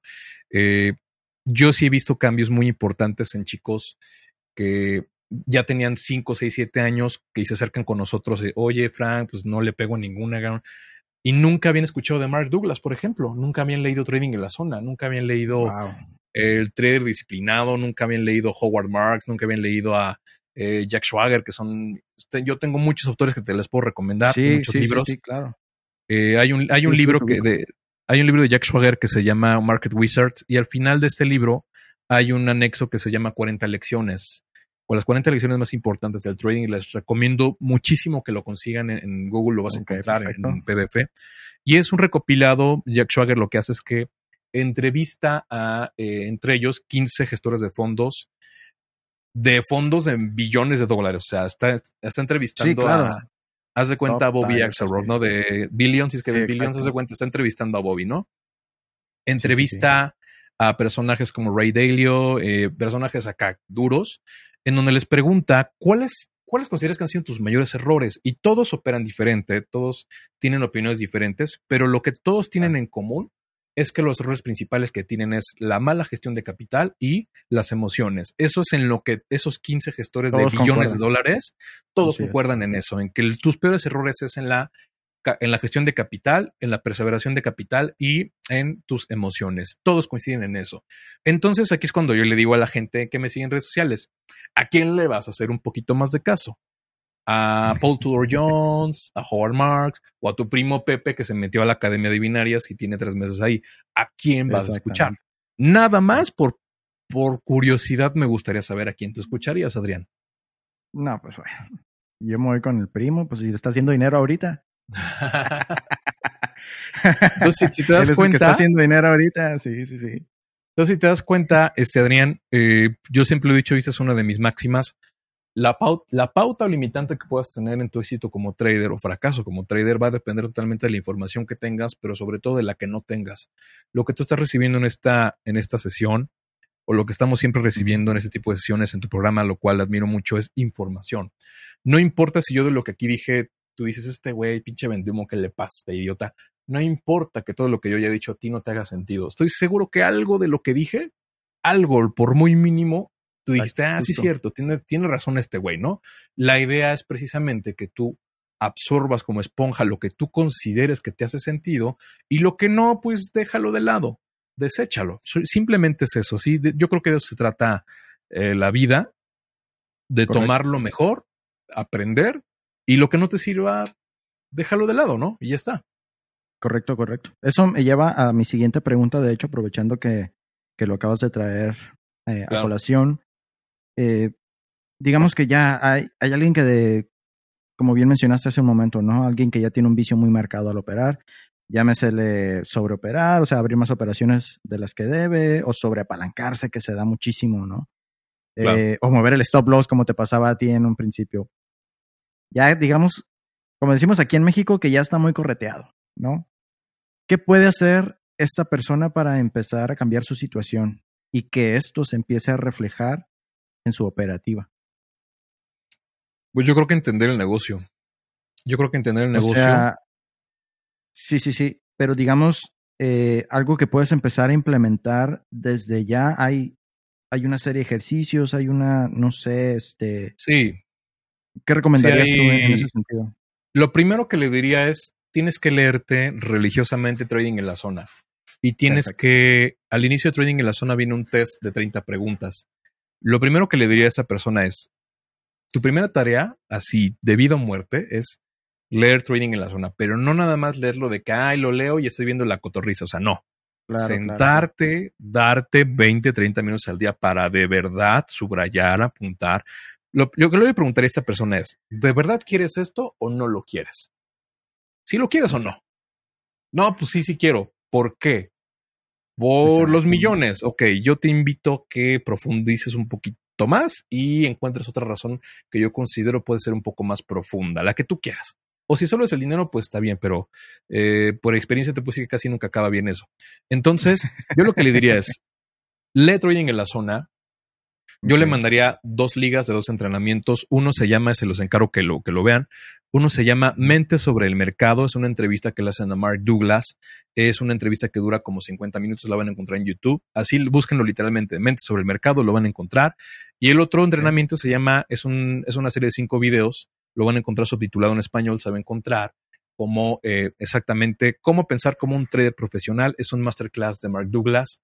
Lo van a ver porque es un fondo color azul y Mark Douglas va a estar ahí hablando. Mark Douglas es un tipazo. Esa sería mi primera tarea que te daría y que lo discutamos. O sea, a ver, Adrián, ¿ya leíste el libro? Sí, ¿ya viste los videos? Ok, vamos a discutirlo. ¿Qué fue lo que entendiste?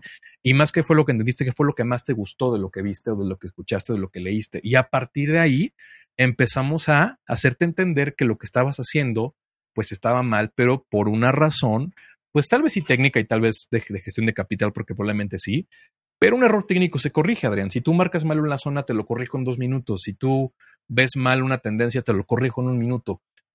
Pero esos errores de sabotaje no los puedes corregir hasta que entiendes que el problema eres tú. Es como me, eh, me dicen, es que Frank, ¿cómo puedo dejar de sobrelotearme?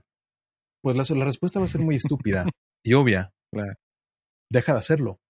Pues sí. Oye, Frank, estoy subiendo de peso como yo, ¿no? Yo le digo a mi doctor, oye, doctor, estoy subiendo de peso bien cabrón. ¿Qué hago? Pues para empezar, pues dejar de tragar, ¿no? Tantito. Entonces, la respuesta es obvia. la, obviamente es, la, solución es mucho más compleja, ¿no? ¿Cómo, cómo me quito la ansiedad de dejar de tragar? ¿Cómo me quito la ansiedad de dejar de operar? Léete Trading en la Zona, que es hacer tu Biblia, échate los entrenamientos de Mark Douglas, vas a tener muchos conceptos ahí y te vas a dar cuenta que efectivamente pues puedes cambiar tus resultados exponencialmente desde lo que está aquí. Ya de ahí, si tú quieres, por ejemplo, involucrarte en aprender BFI, en aprender yo conozco muchas metodologías este, bancarias o institucionales, como está el IPDA, está el método Wyckoff, está el método ICT, está el método que nosotros enseñamos, que no es mío, lo aprendí yo de mi, de mi mentor. Hay otros métodos de, eh, de conceptos de actividad bancaria institucional, pero nada de eso te va a funcionar si no haces lo primero que te estoy diciendo. Entonces, a ese trader yo le diría eso. Me, me, pasó algo muy curioso, voy a omitir nombres también, por el tema de la gestión. Yo el año pasado eh, vamos a dejarlo en que se me acercó un broker eh, para buscar hacer una sinergia y que quiero que enseñes con nosotros y te vamos a dar beneficios y Conocí a sus corredores, conocí a, sus, a, la gente que gestiona los fondos. El broker tenía eh, clientes bastante buenos, a mí me consta. Yo dije, órale, está bien.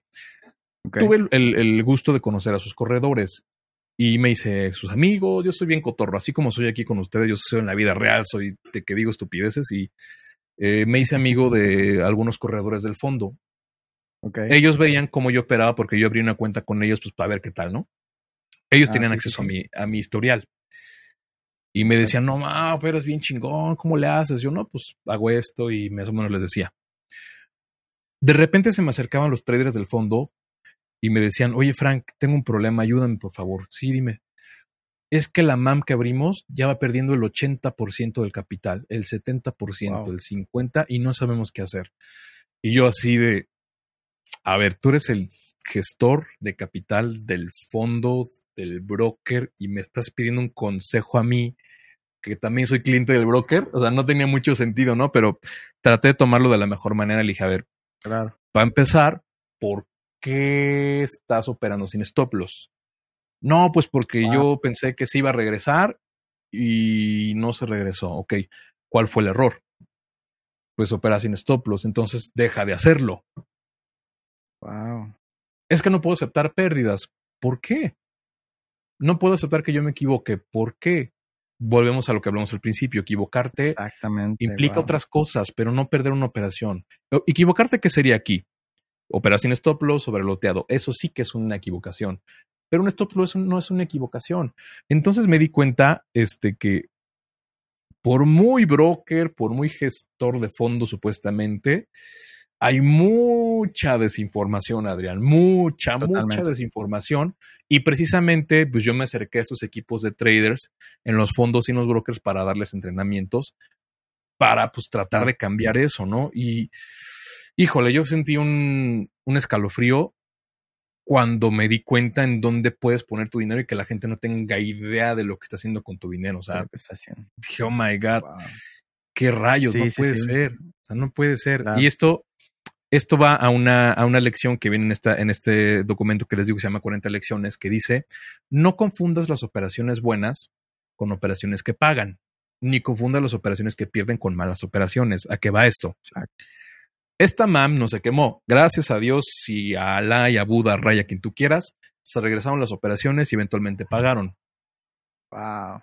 Eso lo presumieron como, como, wow, mira, ganamos la operación y el fondo va 10% arriba. Sí, manito, pero lo que no estás diciendo es que antes te comiste un 80% de drawdown, que recibiste margin call, que tuviste que meterle más capital de tu capital y que te andabas mordiendo las uñas durante tres semanas y que andabas arrancándote los cabellos, que te dio diarrea, diabetes y todo lo que tú quieras. Eso no lo publicas. ¿Por qué? Porque una operación que paga, este Adrián, no necesariamente es una buena operación. Por lo tanto, un trader que hace dinero no necesariamente es un trader profesional. Porque no funciona así. O sea, si tú arriesgas el 80 para ganar un 10, a mí me parece un mal negocio. A mí. Exactamente. A mí. Entonces, de nuevo, perder una operación no implica que te equivocaste y no es una mala operación porque seguiste tu ventaja, jalaste el gatillo, seguiste tu sistema y perder es parte de probabilidades, parte del juego, es parte de tus gastos operativos.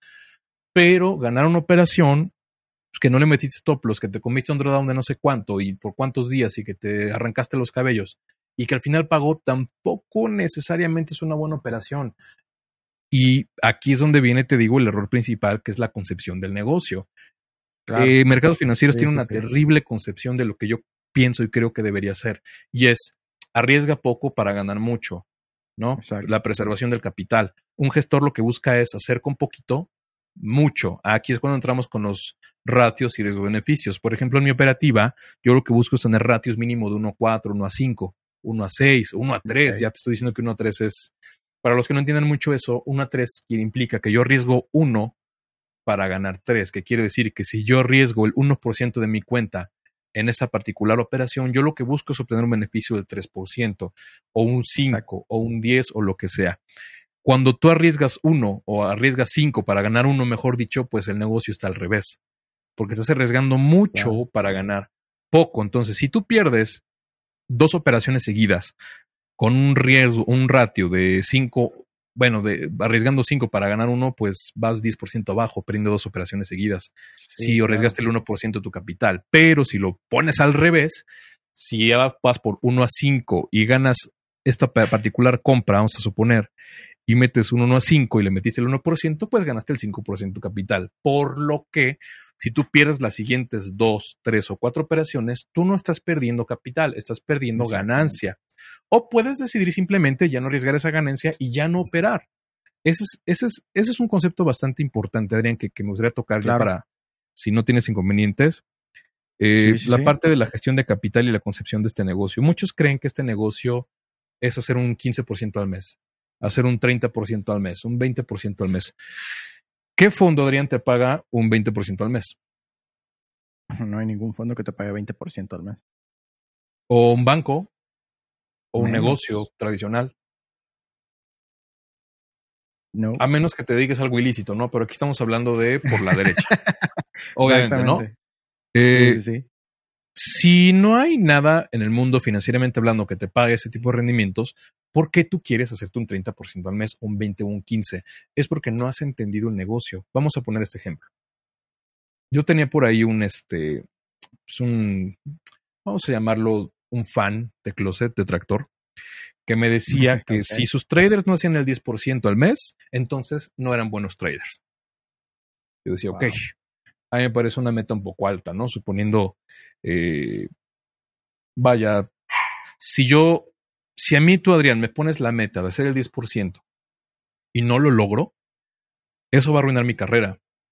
Porque me voy a sentir mal, me voy a sentir deprimido, presionado y probablemente me cueste mucho trabajo recuperarme de ese dolor porque me voy a defraudar de mí, mi autoestima se ve a los suelos. Exacto. Si tú haces un 7% al mes y no llegaste al 10, con esa exigencia, cualquiera pensaría que eres un mal trader, por lo menos dentro de ese círculo, ¿no? Ay, no llegaste al 10, puta, eres, eres un imbécil. Pero a ver, 7% al mes anualizado es un super rendimiento anual. O sea, ¿qué te pasa? ¿De qué me estás hablando? Así tú hagas un 5% al mes, estamos anualizándolo un 60%. Ningún fondo paga esas cantidades, ni el banco ni donde tú me digas pagan esas cantidades anualizadas. Entonces, ¿por qué tú quieres hacer el 150% anual, el 130, el 120? No tiene sentido y esto es porque no entiendes el negocio. Ahí te va. Vamos a imaginar, Adrián, que yo en este momento paso una cuenta fondeada de esas cuentas en donde tú pasas una prueba y te dan capital. ¿Sí las ubicas? Claro, sí, sí, sí. Entonces, yo paso una prueba fondeada porque ya me aventé tres años estudiando y en este momento tengo 100 mil dólares para operar, ¿vale? Ya los tengo, ya son tuyos. ¿Qué pasa si yo me presiono a querer hacer el 15% al mes o el 10% al mes? Probablemente eh, lleve a los límites los riesgos de la cuenta y la pierda, porque a muchos alumnos míos les ha pasado eso por quererse tragar el pastel. Y muchos me están escuchando van a decir, ah, este güey ya me va a quemar. No, no voy a decir nombres. muchos que tienen 200 mil dólares, 100 mil dólares que no tenían antes, se quieren comer el pastel así y a la semana se queman la cuenta después de que pasaron tres meses en la prueba y yo les digo, no puede ser. Se nota que lo que les enseño les entra por aquí y les sale por allá, ¿no? Afortunadamente son pocos. Si tú, Adrián, tienes 100 mil dólares en este momento, y te haces un 3% al mes para ti, equivaliría eso a 3 mil dólares, ¿cierto? Exactamente. ¿Cuánta gente conoces, Adrián, en México que gane 60 mil pesos, que serían 3 mil dólares más o menos? Muy poco. Estamos hablando de directores generales para arriba, de gobierno, gerentes generales, ¿no? Que trabajan 12 horas, 10 horas. Exactamente, unas 12 horas. A ver, si tú me estás exigiendo un 10% para considerarme un buen trader, pero yo hago un 3%, yo creo que esos 3 mil dólares entrando a cualquier familia mexicana pueden cambiar la realidad Totalmente. durísimo, ¿eh? O sea, 3 mil dólares que entren a la casa de cualquier familia mexicana no te van a volver millonario. Quiero ser muy, muy Yo creo específico. que en toda no Latinoamérica. En No, no, Colombia, no, Perú, donde tú me digas. Exacto, Vives tranquilo. Latinoamérica. Vamos a imaginar que no como millonario, pero con 3 mil dólares que entren extra, sí cambias tu situación. Pagas tu rentita, Exacto. pagas tu carrito y anualizado, pues es más de medio millón de pesos. Digo, esto, esto vamos imaginando que no, que, eh, antes de impuestos, ¿no? Exacto, entonces, es antes de impuestos. Si tú haciendo un 3% financieramente estás estable sin presionarte, ¿por qué demonios quieres presionarte a hacer un 10%? Esto no tiene que ver con que tú seas mediocre o que te quedes con un 3%, el pinche Frank mediocre, no.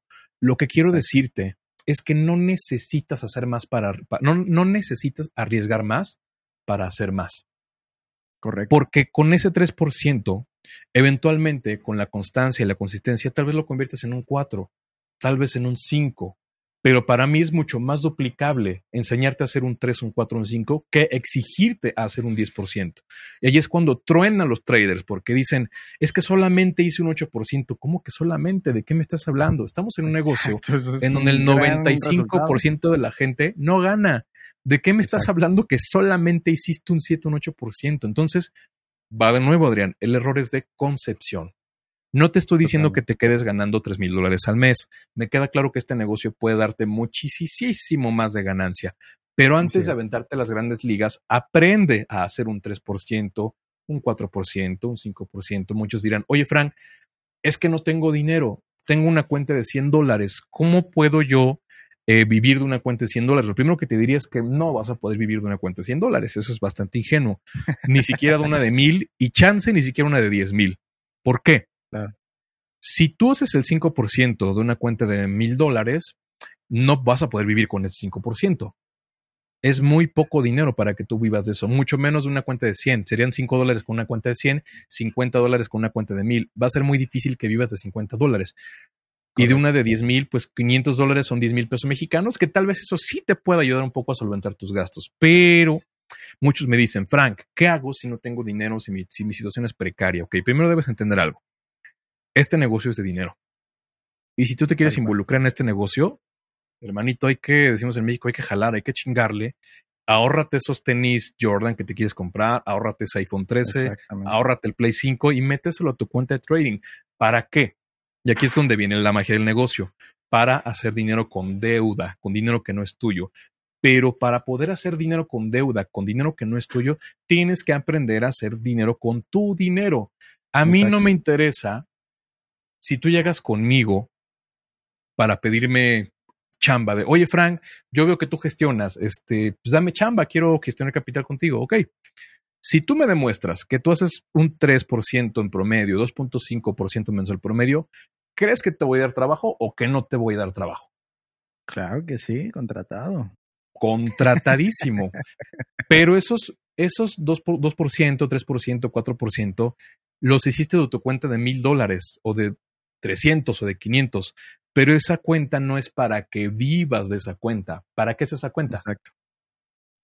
Currículum. Para demostrar, exactamente, para demostrar que, que este, tu estrategia está funcionando y que sabes gestionar. Que, Que tienes sabes la habilidad gestionar. para generar dinero. Entonces, si tú me llegas con un 3%, 4% mensual en promedio, yo con todo el placer de mi corazón te invito a comer y te digo, vamos a trabajar juntos, aquí está el contrato, vas a gestionar este capital, este es tu límite de pérdidas, vamos a echarle para adelante, te voy a pagar tanto de lo que tú hagas, jalas o no jalas. ¿Por qué? Porque a mí me interesa mucho más un Adrián que haga un 3, un Pedrito que haga un 4, un Josecito que haga un 2, un este, Juanito que haga un 5, porque entre ese equipo por muy mal que le vaya a alguien, va a perder el 1, va a perder el 2, pero otro va a ganar el 4, va a perder el 5. Y sé que para ellos es mucho más duplicable hacer un 2, un 3% al mes que buscar que hagan un 10% cada quien. ¿Me doy a entender? Entonces va de nuevo. Ese, ese, error de concepción, o por lo menos yo lo considero así, de lo que muchos creen que, que debería ser este negocio. A mí no, a mí de nada me sirve un trader que me haga un 30% un mes y que el siguiente pierda el 25% y que el siguiente gane el 40% y el siguiente mes queme la cuenta. A mí esos traders no me sirven. ¿Por qué? Porque yo no puedo jugar con el dinero de la gente, de, mis clientes de esa manera. Y segunda, necesito un trader que tenga consistencia, que venga de una experiencia de, gestionar una cuenta real, una cuenta de dinero real. Eso también es otro tema. Yo soy enemigo de las cuentas demo. Muchos me, me atacan por eso y tú decir, ¿por qué soy enemigo de las demo? A menos que seas muy principiante, pero si no eres principiante, ¿por qué soy enemigo de las cuentas demo? Si tú estás en tu casa y tienes en tu patio una canasta y estás lanzando y lanzando y lanzando, vas a mejorar tu técnica, vas a mejorar y vas a lanzar cada vez mejor. Pero ¿qué pasa si yo te saco de tu casa, de tu zona de confort, a un partido o a un torneo? Claro, ¿qué crees pues que va a comer? Te va a comer este, las ansias, el nervio de cómo te vaya a ir, ¿no? Entonces vas a hacer un performance muy, mucho menor, vaya. En resumen, tus emociones te van a comer. Exacto. ¿Por qué? Porque nunca te dedicaste a entrenarlas, nunca te dedicaste a reforzarlas, nunca te dedicaste a engrosar la piel, nunca te dedicaste a entender cuáles son las situaciones que implican a que una superestrella se vuelva una superestrella y una superestrella del deporte se vuelve una superestrella del deporte por los momentos que tiene que resolver bajo presión. Por eso Cristiano es Cristiano, por eso Messi es Messi, por eso Jordan es Jordan, por eso las hermanas Williams son las hermanas Williams, porque se foguean, ellas viven y viven la experiencia de lo que es perder. Si tú estás en una cuenta demo, estás ignorando el 80% o el 90% de tu éxito, que es la parte emocional. Yo soy enemigo de las cuentas demo por eso. Yo prefiero que tú, Adrián, si, digamos, por decirte algo, ¿eh? estudias conmigo yo prefiero que tú pierdas el 10, el 15, el 20% de tu cuenta en el proceso, porque ese 10, 15 o 20 que tú pierdes en, ese proceso, ¿qué te va a dar? Experiencia, exacto. Experiencia. Te vas a foguear y nadie te va a mentir, nadie te va a venir a vender nada, porque tú vas a saber lo que es perder dinero, vas a saber lo que es gestionar capital y vas a saber lo que es preservar el capital. En demo eso no pasa. Hay un meme de un, no sé si lo has visto, de un cuate que está, está sin playera y que dice, vamos a imaginar que estamos levantando una pesa de 20 kilos, pero no la tenemos. ¿Lo has visto? sí, claro. Que dice, vamos a imaginar que tenemos una pesa de 100 kilos, pero no la tenemos. Es lo mismo que operar una cuenta demo. A mí cuando me dicen, no, es que yo me imagino que es dinero real. Hermano, perdón, no funciona así. O sea, no, no hay forma, no hay forma de que de verdad te lo tomes en serio a menos que sea dinero real. Por eso aprendemos a gestionar, por eso yo aplico la regla del 1% por trade, no más del 1% del capital por trade. ¿Por qué? Si tú tienes una cuenta de 100 mil dólares o un millón de dólares y tú arriesgas el 3% y pierdes tres seguidas, estás perdiendo el 9% de un millón de dólares. Eso es un dineral. Y tu capacidad de, responder va a ser, se va a ver mermada por tus emociones, porque vas a decir, puta madre, estoy perdiendo un dineral, cabrón, estoy perdiendo 900 mil dólares, ¿qué me pasa? Pero si en vez de perder 900 mil, le metes el 0.005% o el 0.05% de riesgo por trade o el 0.1 por trade, lo peor que puede pasar es que pierdas tres seguidas y pierdas 0.3%, lo cual es recuperable con ratios de 1 a 5, 1 a 4, 1 a 3. Entonces, insisto, Adrián, es muy complicado en una sesión de una hora y media. Sí, claro, claro, claro. Resumir todo, pero es parte de, y es parte de lo, de lo que hacemos, independientemente de la parte este, técnica, que bueno, ya ni siquiera hablamos nada de la parte técnica, pero para mí créeme que no era tan importante como la parte, este, pues de lo que hemos hablado todo el día, y, de la psicología exactamente. Exacto, perfecto. Perfecto, Frank, pues eh, con eso cerramos eh, esta parte de la entrevista. Eh, nada más quisiera hacerte una última pregunta antes de, ya pasar a despedirnos. Eh, en tu caso, por ejemplo, ¿qué haces para mantenerte siempre enfocado ¿no? y, poder operar los mercados a tu mayor capacidad? O sea, en tu día ¿Qué a hago? Sí. La verdad, va a sonar bien tonto, pero no hago nada. Pero ¿sabes qué? No hacer nada es lo más difícil. Ok. ¿Por qué? No hacer trading también es hacer trading. ¿Por qué crees? Pues porque no estás perdiendo dinero. Mm, no, si yo ahorita meto una compra en lo que tú me digas y estoy pegado en la gráfica, eso va a ser tóxico, negativo y contraproducente porque ante cualquier retroceso que dé cualquier vela, voy a querer cerrar.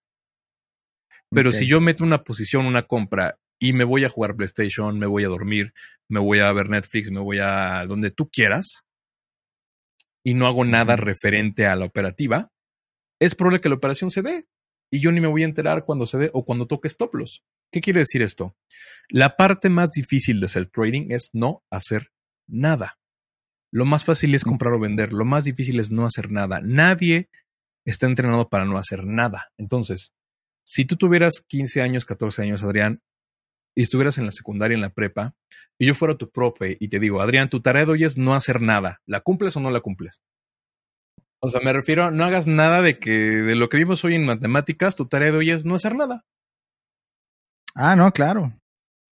Y llegas a tu casa y tu papá te ve acostado y dice, oye, Adrián, ¿y la tarea? Puta, es que el pinche profe Frank me dijo que la tarea de hoy era no hacer nada y la haces con gusto. Pero ¿qué pasa si yo te digo, como mentor, Adrián, una vez que entres a la operación, no hagas nada. ¿Qué crees que hace la mayoría? Está viendo qué está pasando, cómo está fluctuando el precio, ¿no? Y, sobre todo su, su este eh, flotante. Están viendo y están. Crece, cuánto baja. Exacto, y están viendo cada pip, cada vela, metiéndole una línea aquí y un indicador por allá y viendo las noticias. Eso, según yo sé, no es no hacer nada. Entonces, lo más difícil para un trader sin entrenamiento emocional y psicológico es no hacer nada. Lo que yo te invito es que una vez que metes una operación, no hagas nada. Y eso es lo más difícil y es parte de lo que trabajamos en los entrenamientos. Esto, este consejo te doy porque tu amigo soy. Créeme, lo mejor que puedes hacer es no hacer nada. Déjala. A eso se le llama aceptar el riesgo, que es aceptar que esa operación se puede perder o puede ganar y no depende de ti. Ya está. Entonces, lo que hago en resumen ya para acabar es nada. Perfecto. Cualquier cosa menos estar aquí. Netflix, dormir, irme con mi perrito a jugar, irme con la novia, irme con este mi familia, irme a jugar, este, lo que sea, menos estar aquí en la computadora. Y yo creo que eso es lo que la mayoría le cuesta trabajo. Creen que entre creen que entre más horas en la compu es mejor, creen que entre más indicadores es mejor, creen que entre más fundamentales es mejor, más temporales es mejor, más operaciones es mejor. Yo lo que te quiero decir es que en, esta, en, este, eh, en este mercado la complejidad es enemiga de la ejecución y la simplicidad es tu aliada, por lo que menos es más. Menos indicadores, menos operaciones, menos horas nalga aquí en la computadora, es más. Ese sería el resumen. Perfecto, muy bien, Frank. Pues entonces eh, cerramos, no sin antes agradecerte de nueva cuenta por sumarte a Círculo de Traders. Seguramente seguiremos colaborando en un futuro para pues traer más material, ¿no? Por ahí me gustaría hacerte una invitación, a lo mejor a dar eh, una masterclass que pudiéramos ahí compartir en, el canal también, en el canal de YouTube. Claro, ¿no? de hecho estás eh, invitado. Ah, perfecto, perfecto. Y este, y pues bueno, pues muchas gracias, ¿no? Y, pues un gustazo tenerte aquí en Círculo de Traders. Gracias a ti por la invitación. Ojalá tu audiencia se la hayan pasado amenamente. Y sí, de hecho voy a hacer unos, de hecho aprovechando ya para acabar, sí voy a estar haciendo unos, pues son como entrenamientos personales, si lo quieres llamar así, eh, masterclass, ya presenciales. Ahorita por lo del COVID y eso lo había yo dejado de lado, pero lo voy a empezar a hacer y vas a ser súper invitado de honor también para que compartas ahí tu, tu expertise y para que compartas tu experiencia. Así que, pues ya saben, invitadísimo Adrián, invitadísimo los que gusten. Acá nos vemos. Perfecto, gracias. Pues bien, Frank Toledo estuvo con nosotros. Eh, muchas gracias a ti, trader, que te quedaste hasta el final. No olvides, por favor, calificar este episodio en tu plataforma favorita y, por supuesto, dejar un comentario. Eh, nos estamos viendo y escuchando en un próximo episodio con más mentes, más mercados y más trading. Yo soy Adrián Villavicencio y esto fue Círculo de Traders. Bye.